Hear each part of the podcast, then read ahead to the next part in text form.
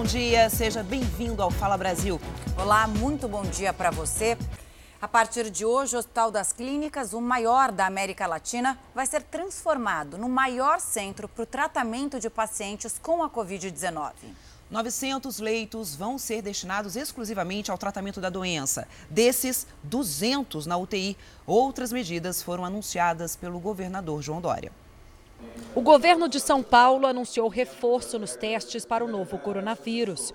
A partir de amanhã, o número de testes disponíveis deve chegar a 2 mil por dia. São Paulo cria, a partir de quarta-feira, dia 25, depois de amanhã, a rede Corona de testes com capacidade para realizar 2 mil exames por dia. Testar, testar e testar. Essa é a orientação da Organização Mundial de Saúde. 1.200 moradores da comunidade de Paraisópolis, uma das maiores da capital paulista, vão receber caixas d'água. Em caso de não pagamento da conta de gás, não haverá corte no fornecimento até o final de maio. No combate à doença, mais leitos de hospital vão ser disponibilizados. Até a próxima semana, 900 leitos do Hospital das Clínicas, o maior hospital público da América Latina, vão estar disponíveis para o tratamento exclusivo da Covid-19. Os pacientes com outras doenças que hoje ocupam os leitos que vão ser destinados aos casos de coronavírus vão ser levados a um dos sete institutos ligados ao Hospital das Clínicas. As equipes médicas se preparam para o que chamam de operação de guerra, que tem como finalidade diminuir a transmissão do vírus. Nós vamos precisar mais intensivistas, nós vamos precisar médicos uh, mais jovens, nós estamos buscando para a gente pegar pessoas, primeiro as pessoas que têm risco menor de ter uma doença grave. Atualmente, existem 60 pacientes com suspeita do coronavírus internados no HC. 15 casos já estão confirmados, quase todos considerados graves.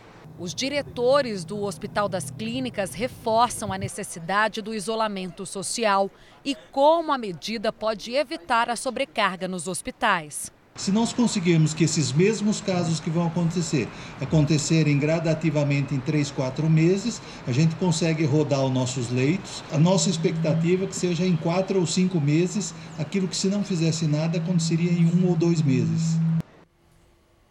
O infectologista Davi Wipe, responsável por coordenar os estudos do coronavírus no estado de São Paulo, está em isolamento depois de ser diagnosticado com a Covid-19. O médico de 67 anos testou positivo para a Covid-19 na tarde desta segunda-feira. Davi Wipe postou um vídeo nas redes sociais em que diz que está bem com alguns sintomas. Acabo de saber que meu exame deu positivo. Estou bem, febre baixa, tosse e repouso. Davi Uip é médico do Instituto de Infectologia Emílio Ribas, na capital paulista, desde fevereiro de 2009 e ficou ainda mais conhecido quando foi designado para coordenar o Centro de Contingência do Coronavírus no estado de São Paulo. No vídeo, ele afirma que vai ficar de quarentena e faz um agradecimento. Ficarei em quarentena por 14 dias. Espero voltar rápido às minhas atividades.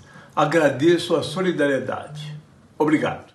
Logo depois do resultado, o prefeito de São Paulo, Bruno Covas, que enfrenta um tratamento contra o câncer, disse que também vai fazer o teste. O governador de São Paulo, João Dória, também fez o exame nesta segunda. Agora há pouco saiu o resultado e deu negativo.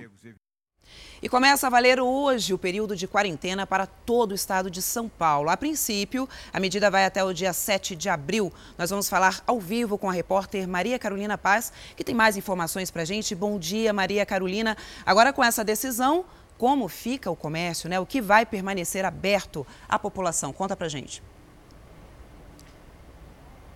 Bom dia para vocês e a todos que nos acompanham no Fala Brasil. O governador João Dória disse que vão permanecer abertos mercados, bancos, farmácias, serviços de saúde, lotéricas, empresas de limpeza e segurança. Continuam funcionando também os transportes públicos, táxis e aplicativos, postos de combustíveis, oficinas, bancas de jornais. Agora, a partir de hoje, devem permanecer fechados lojas em geral, bares e restaurantes apenas com o serviço de delivery. Essa medida vai até abril, mas pode ser estendida caso seja necessário. Ontem demos aqui no Fala Brasil sobre as pessoas que não respeitavam as recomendações e realizavam aglomerações, como os bailes funk. De acordo com o governador, a partir de hoje, todos os organizadores de festas podem ser presos pela polícia.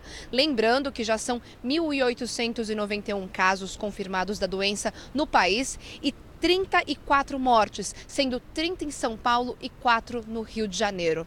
E o comércio na cidade do Rio de Janeiro também está fechado a partir de hoje. Quem fala de lá ao vivo e tem mais informações para a gente é a repórter Aline Pacheco. Aline, muito bom dia para você. Farmácias e supermercados continuam funcionando, como a gente vê em outros lugares do país, né?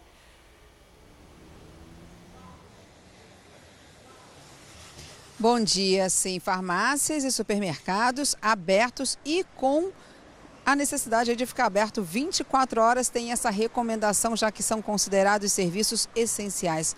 Padarias e pet shops também podem funcionar. Algumas lojas amanheceram com avisos como esse, informando que estão fechadas em função do coronavírus. Muitos estabelecimentos deram férias coletivas e alguns estão colocando também nesses avisos contatos de telefone das redes sociais, isso para tentar manter as vendas e as contas em dia. Agora, os bancos que inicialmente iriam ficar fechados vão abrir, só que com uma recomendação. Tanto clientes quanto funcionários precisam manter uma distância de um para outro de dois metros e não podem ficar mais do que 20 minutos dentro da agência. Camila, Tatiana. Obrigada, Aline. E a mesma técnica usada na China para desinfetar as ruas está sendo aplicada no Rio de Janeiro. Pontos de ônibus e locais públicos estão sendo pulverizados e limpos para combater o coronavírus. O produto é brasileiro, mas a tecnologia que começou a ser utilizada em Niterói é a mesma adotada pelo mundo. O nome é complicado quaternário de amônia quinta geração, componente de um desinfetante poderoso. Esse produto ele combate vírus, ele combate bactérias, fungos e ácaros. Num ambiente fechado, quando você pulveriza, ele acaba criando uma película protetora e aí quando alguém contaminado coloca a mão, tosse, o vírus não se mantém vivo naquela superfície. O primeiro local escolhido para aplicação do produto foi Icaraí, bairro que concentra a maioria dos casos suspeitos aqui na cidade. O processo é o mesmo utilizado no combate ao novo coronavírus na China. A desinfecção começou pelas paradas de ônibus, bancos e ruas. A ação de limpeza acontecerão em locais públicos e também nas unidades hospitalares de referência ao atendimento do coronavírus. Nós vamos pulverizar calçadas e ruas, porque o próprio calçado leva o vírus para dentro de casa. Então a gente precisa né, do isolamento para quem está usando a rua ter esse tipo de proteção. A ação do produto pode durar até seis meses, dependendo do local aplicado. Bom, a notícia de que a substância hidroxicloroquina poderia combater o coronavírus gerou uma corrida às farmácias. Muitas pessoas resolveram garantir o medicamento para tomar em caso de teste positivo para a Covid-19, o que não está comprovado ainda uhum. cientificamente. E tem um outro problema, né, Tati? É, esse outro problema é que ele é utilizado para tratamento de doenças como malária, lúpus e artrite reumatoide. E aí, olha só, o remédio está faltando para quem depende dele. Há 14 anos, Talita descobriu que tem lúpus, uma doença inflamatória autoimune que afeta vários órgãos. Todos os dias ela toma um comprimido de hidroxicloroquina. Só assim ela consegue controlar os sintomas e diminuir as crises. Mas nos últimos dias, a professora tem vivido um drama. Meu organismo ele entende que os meus órgãos não são meus, é como se eu fosse transplantada. Então eu tenho que utilizar esse remédio para o meu organismo não rejeitar os meus órgãos. Então, se eu parar de tomar, eu posso ter o colapso de um desses órgãos. Nas farmácias, o estoque está realmente zerado. É que muita gente comprou o remédio depois que a notícia de que o medicamento poderia ser a cura para a Covid-19 se espalhou pelo Brasil. Os estudos sobre a eficiência da hidroxicloroquina no combate ao novo coronavírus ainda são bastante preliminares. Embora tenha sido desenvolvida inicialmente para malária, a substância também é usada no combate a lúpus, artrite reumatoide e reumatismo. A corrida às farmácias reduziu a disponibilidade do medicamento para pessoas que tratam doenças crônicas. Este reumatologista esclarece os riscos do uso da hidroxicloroquina sem receita médica. Como todo medicamento, você pode ter efeitos adversos, você pode ter efeitos visuais, você pode ter efeitos musculares e o que seria pior, que é uma reação alérgica desnecessária ao medicamento. A compra desenfreada só foi possível porque a venda desse medicamento não exige receita médica. Para evitar o desabastecimento, a Anvisa enquadrou a hidroxicloroquina e a cloroquina como medicamentos de controle especial. A Justiça Mineira determinou que os órgãos de saúde tomem providências imediatas para impedir a venda do medicamento em farmácias e drogarias de Minas Gerais sem a retenção da receita médica. Gente, a automedicação nunca é indicada, ainda mais num medicamento é, forte como esse, que tem vários efeitos colaterais, segundo os especialistas. E se você tem alguma dúvida ou precisa de uma informação específica, atenção! O portal R7 criou uma página com tudo sobre o coronavírus. Basta você acessar o r7.com. Camila, isso que você acabou de falar é muito importante. Você que gosta de compartilhar informações e ajuda nesse momento de compartilhar boas informações a respeito do coronavírus, use fontes confiáveis. Então tá lá no r7.com. Vai lá, lê, aprende e compartilha essas e não o que você recebe por WhatsApp. É, lá não tem fake news, é, são orientações e informações sobre tudo o que está acontecendo a respeito do coronavírus. Excelente, boa, excelente notícia. Pessoas com mais de 60 anos estão proibidas de circular pelas ruas de Porto Alegre. Você ouviu? Agora é proibido proibição, não é recomendação. É, e com isso só pode sair quem precisa de atendimento médico ou para fazer exames e compras em mercados e farmácias, como a gente tem falado aqui. Mas mesmo após esse decreto, Celso, nossa equipe flagrou gente nas ruas. Um absurdo. No centro de Porto Alegre, é fácil flagrar aqueles que ignoram os alertas das autoridades e se arriscam pelas ruas. Tô por necessidade, não é porque eu quero, outra vontade também, né? Para resolver um problema urgente, já estou largando. É um caso excepcional, eu tive que vir no banco para resolver uma situação pendente aí mas já estou me recolhendo. Em uma tentativa de obrigar a população a manter o isolamento pelos próximos 30 dias, pessoas com mais de 60 anos estão proibidas de circular pela capital. A determinação é do prefeito Nelson Marquesan Júnior e foi dada na noite desse domingo, quando um decreto foi publicado. A regra traz exceções apenas para quem precisa ir ao médico, realizar exames e aplicar vacinas ou ir a farmácias e a supermercados. A determinação é que, nesses casos, os idosos portem o documento de identidade. A Brigada Militar e a Guarda Municipal farão abordagens para averiguar a data de nascimento. Eles também terão que comprovar para onde estão indo. Caso a pessoa não tenha comprovante, será conduzida de volta para casa e poderá ser multada, além de responder criminalmente. Apesar das novas regras, no meio da tarde, flagramos seu Luiz Carlos, de 78 anos, batendo perna. O motivo? Mora sozinho e está sem o documento de identificação.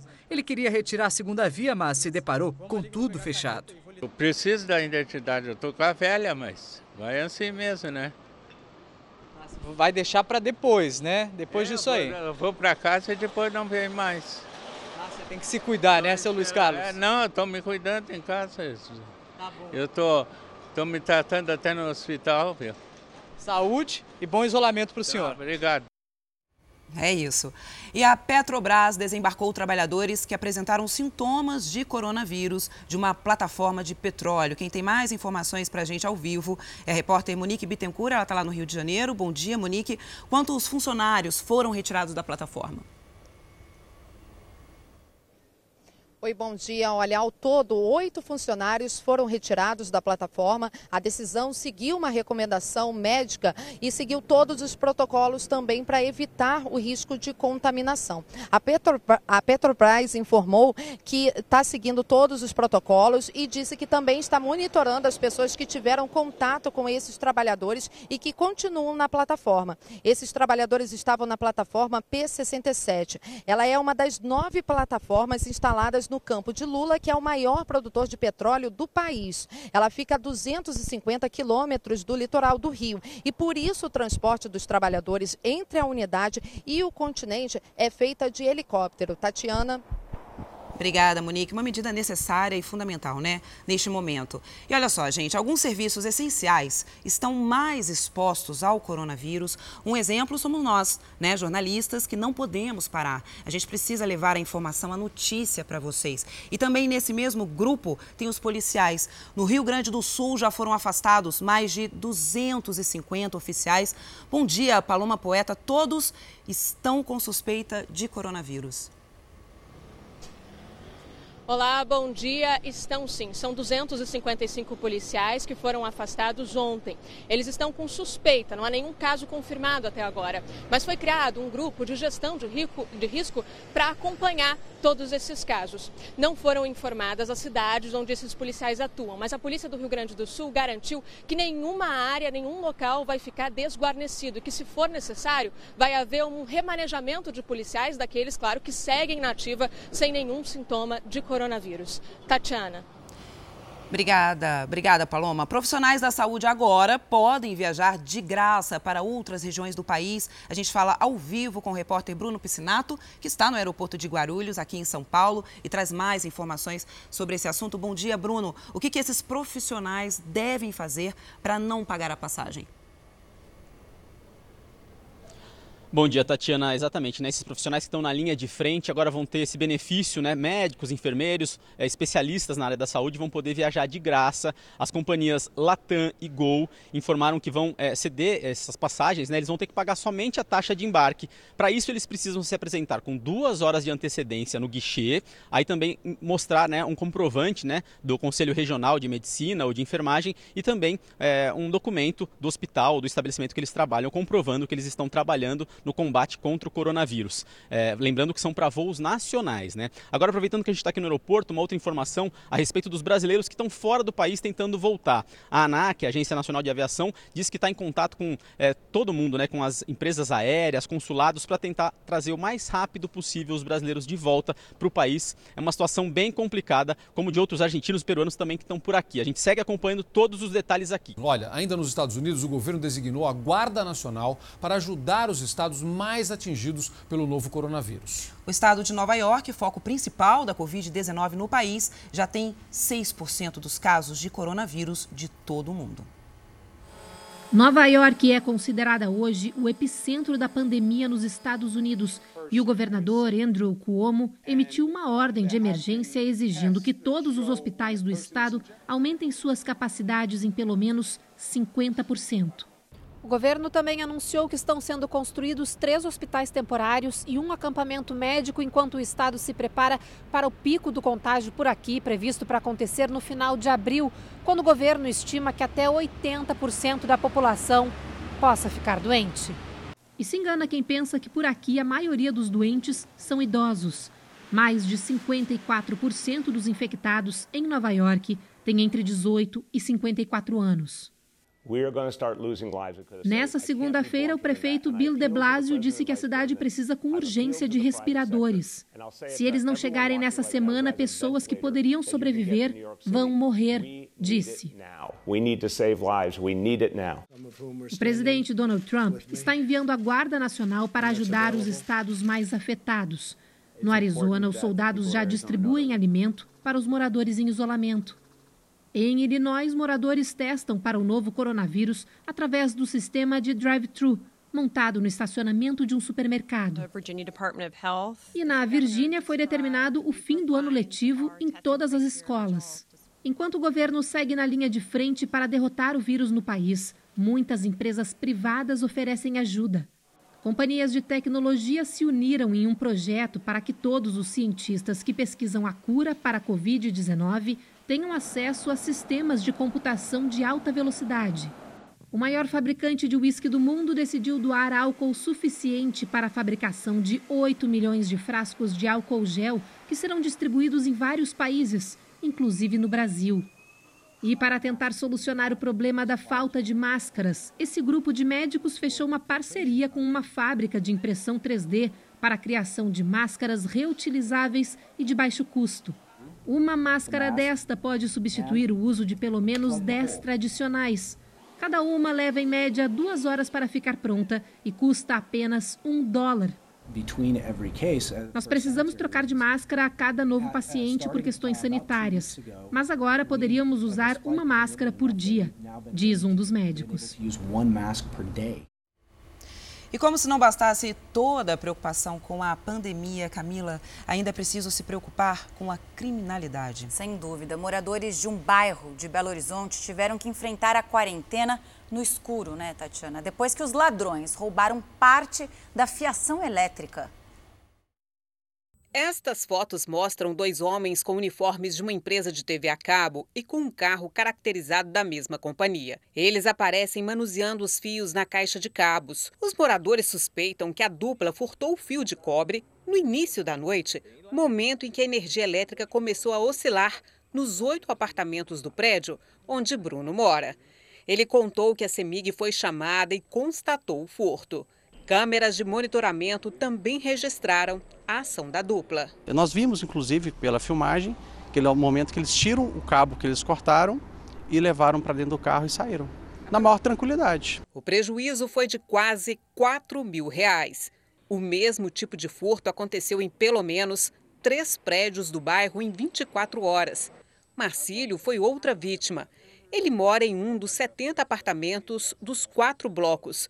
O corretor de imóveis conta que eles ficaram um dia e uma noite sem energia elétrica. Estávamos em quarentena, são 70 moradores aqui no prédio e do nada a luz começou a falhar, dá picos de energia. Por causa dos picos de energia, alguns moradores perderam eletrodomésticos. Geladeira, notebook, lâmpadas que queimaram, é porque o fio neutro que foi furtado aqui, ele faz o, o balanceamento da energia elétrica e não deixa a energia oscilar. Ele reclama que a CEMIG não cobre o gasto de R$ 3.600 que eles tiveram para repor os feios. Por meio de nota, a Polícia Militar informou que faz operações durante o dia e a noite aqui no bairro Castelo, na região da Pampulha. Disse também que os bandidos aproveitam oportunidades, como no caso o período de quarentena, para cometer crimes contra o patrimônio. E alerta: em caso de atitude suspeita, o cidadão deve denunciar no 190 e, se for abordado, não reagir. A CEMIG informou que vai enviar uma equipe ao local para verificar a situação. E na Bahia, novos leitos foram recebidos para atender aos pacientes de coronavírus. Vamos ao vivo a Salvador conversar com o repórter Pedro Santos Sé. Bom dia, Pedro. Quantos leitos foram recebidos e esses leitos são para UTI? É isso? Exatamente. Bom dia, são para UTI sim e são no total 208 leitos que vão ser divididos da seguinte maneira. 100 deles vão para o Hospital Couto Maia, que é referência aqui no estado no combate a doenças infectocontagiosas, 100 para o Hospital do Subúrbio e 8 para a Arena Fonte Nova, onde por lá uma estrutura foi montada. De alguns desses leitos que vão para o Couto Maia, uma estrutura também foi montada no estacionamento de hospital, que é onde os leitos vão ficar. Além disso, outros hospitais também vão receber esses pacientes que estão com o Covid-19 e no interior do estado, 16 unidades de pronto atendimento vão ser inauguradas para atender os pacientes por lá. No total, nós já temos aqui confirmados na Bahia 63 casos de pessoas infectadas com o coronavírus. A gente volta com o Zucatelli. Obrigado. Olha só, as medidas no governo federal. O presidente Jair Bolsonaro retirou daquela medida provisória do combate ao coronavírus o trecho que previa o rompimento do contrato de trabalho por quatro meses, a suspensão do contrato de trabalho por quatro meses. Essa medida agora vai ser reeditada. O presidente também se reuniu com governadores do Nordeste. Veja. Em meio ao crescimento dos casos de infecção por coronavírus em todo o Brasil, o presidente Jair Bolsonaro conversou por videoconferência com 16 governadores das regiões Norte e Nordeste. Ao todo, os estados receberão 88 bilhões e 200 milhões de reais para investir no combate ao vírus. Bolsonaro vai conversar hoje com os governadores do Centro-Oeste, Sul e Sudeste, que ao todo concentram 60% dos casos. Uma das principais preocupações do governo é com o possível avanço da doença entre os mais vulneráveis em todo o país. No momento em que as cidades foram travadas, aonde nós temos a questão da não atividade econômica nas cidades, o que, que ocorre? É, a essa população que é muito vulnerável, precisa ter um atendimento. A medida provisória do governo para flexibilizar normas trabalhistas gerou polêmica e acabou revogada. O governo também tinha anunciado nessa medida provisória vinha aquela redução de 50%, né, com o governo pagando 25%, né, dois salários, o governo entraria com 10 bilhões, mas sumiu do texto. O governo decidiu editar uma nova medida provisória que preservou a maior parte da proposta. Um exemplo é a possibilidade de home office. Também fica na proposta um regime especial de compensação de horas extras para quem trabalhar mais durante a calamidade pública. E a permissão para antecipação de férias individuais com aviso ao trabalhador até 48 horas antes. Acordos individuais entre patrões e empregados estarão acima das leis trabalhistas ao longo do período de validade da MP, para garantir a permanência do vínculo empregatício, desde que não seja descumprida a Constituição. Bolsonaro pediu apoio para os projetos do governo no Congresso. O que mais imperou entre nós foram as palavras cooperação e entendimento.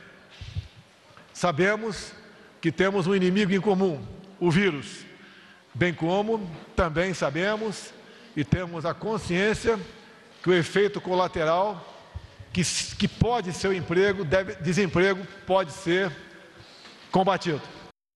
Atenção, informação urgente. O primeiro-ministro japonês Shinzo Abe e o Comitê Olímpico Internacional acabam de decidir que a Olimpíada de Tóquio vai mesmo ser adiada por conta da pandemia do coronavírus. Esta era uma decisão esperada. É a primeira vez que isso acontece na história dos Jogos Olímpicos da era moderna. A Olimpíada e a Paralimpíada vão ser remarcadas, mas ainda não foi definida uma nova data. Camila. A Anvisa autorizou mais três testes para diagnósticos do coronavírus. A gente vai a Brasília conversar com o Yuri Ascar. Yuri, muito bom dia para você. Esses testes são diferentes, cada um com suas características, né? Como eles funcionam? Camila, bom dia. Um desses testes oferece um resultado mais rápido e é feito com amostras de sangue para a detecção dos anticorpos. Os outros dois já são mais complexos e, embora o resultado demore um pouco mais a sair, eles são considerados mais precisos. Especialistas alertam que outros modelos podem apresentar aquele chamado resultado cruzado, indicando, por exemplo, um falso positivo que não seria referente ao novo coronavírus, mas sim a uma outra doença. Lembrando sempre que os sintomas do coronavírus são muitas vezes parecidos com os da gripe comum. A Anvisa já havia liberado oito testes. Dos 11 autorizados até agora, nove são do tipo rápido, com resultado em aproximadamente 15 minutos. Camila, Tatiana. Já estão valendo as restrições de passagem entre Brasil e Uruguai. Era a única fronteira terrestre que continuava aberta com o nosso país. A regra tem algumas exceções, mas restringe a entrada de muita gente. A ação começou no fim da tarde. Em Santana do Livramento, homens e equipamentos pararam a BR-158, que liga a região ao centro do estado. Também houve bloqueios nas cidades de Quaraí e Chuí, onde há fronteira com o Uruguai. Os militares abordaram carros e caminhões para fazer uma triagem. A decisão do governo federal de fechar essa passagem vale por 30 dias, mas há algumas exceções previstas. Se o casal for constituído por um brasileiro e um uruguaio, se houver filhos brasileiros, se o cidadão uruguaio for residente no Brasil ou se estiver a serviço de organismo internacional. No limite entre Santana do Livramento e Rivera, o trânsito segue livre. Brasileiros que moram na região ainda podem frequentar o território uruguaio e os uruguaios também atravessam para o lado brasileiro. Mas as autoridades pedem que a população dos dois lados respeitem o isolamento. Nós estamos recebendo a informação do terceiro caso em Santana do Livramento.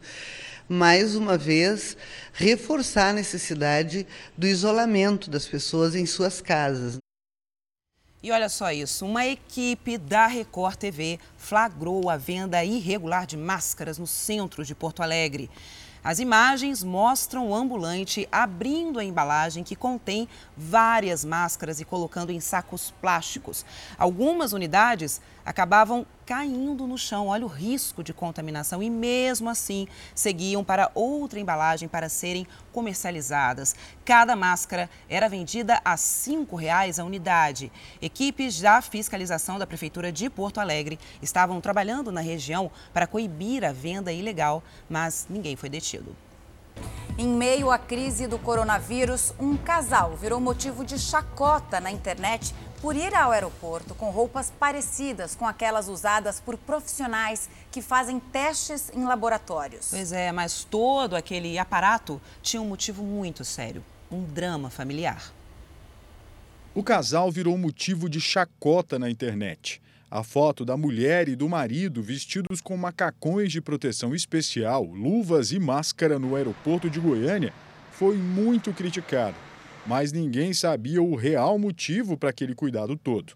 O marido da Sam, que agora está lá em São Paulo, acabou de passar por uma cirurgia lá, inclusive está em isolamento. A gente vai conversar com ela aqui pela internet. Sam, muito obrigado por falar com a gente. Como é que está agora aí o seu marido? Ele passou por uma cirurgia. Qual é o problema que ele está sendo tratado agora? Meu esposo descobriu em dezembro um glioblastoma, é um câncer, um tumor maligno no cérebro, o mesmo do Oscar Schmidt né? E te fez, te retirou o tumor praticamente 100% em dezembro e teve uma reincidiva bem nesse momento. Nós não esperávamos o que aconteceu com a foto, né? Porque naquele momento nós fomos até uma empresa de EPI, eu comprei os equipamentos porque nós íamos pegar avião, ar-condicionado fechado, pegamos uma, uma máscara muito fechada também para poder não pegar nenhum tipo de vírus, que ele estava indo para uma cirurgia de alto, alto, alto risco. A empresária explica que o marido dela, Ederli, de 68 anos, ainda se encaixa no grupo de risco. Ele teve uns espirros, uma, uma febre, umas tosses, e ele vai fazer teste para avaliar se não tem coronavírus, influenza e todos os vírus que estão aí pela, pela área agora. Foi a segunda cirurgia que Ederli precisou fazer para tirar um tumor maligno do cérebro. A família está tentando um tratamento inovador em São Paulo em busca da cura. A questão agora é pagar o tratamento. Ele está ficando mais dias na UTI esperado, né? É, teve essa questão dessa pequena febre, ele não conseguiu voltar totalmente. A família está fazendo uma vaquinha online para tentar arrecadar todo o dinheiro. A cirurgia é 150 mil, nós conseguimos 17 mil, mas a gente teve que correr na emergência para poder fazer a cirurgia. Mais uma semana meu esposo não estaria mais aqui e vai se recuperar, se Deus quiser. Vamos acompanhar isso de perto aqui. Olha, a rotina de quem vive em condomínios mudou por causa da pandemia. Áreas comuns, no meu condomínio foi assim, e de lazer, de grande parte deles foram fechadas. A nossa reportagem foi até um condomínio em São Paulo com o doutor Bactéria para conferir as mudanças de perto. Vamos ver. Dessa fita para frente, nenhuma criança, nem os pais ou responsáveis podem passar. O playground está inacessível neste condomínio da Zona Sul de São Paulo. Os cerca de 900 moradores das três torres também não podem mais entrar em nenhuma outra área de lazer. Brinquedoteca, sala de jogos, piscina, tudo foi fechado por ordem do síndico.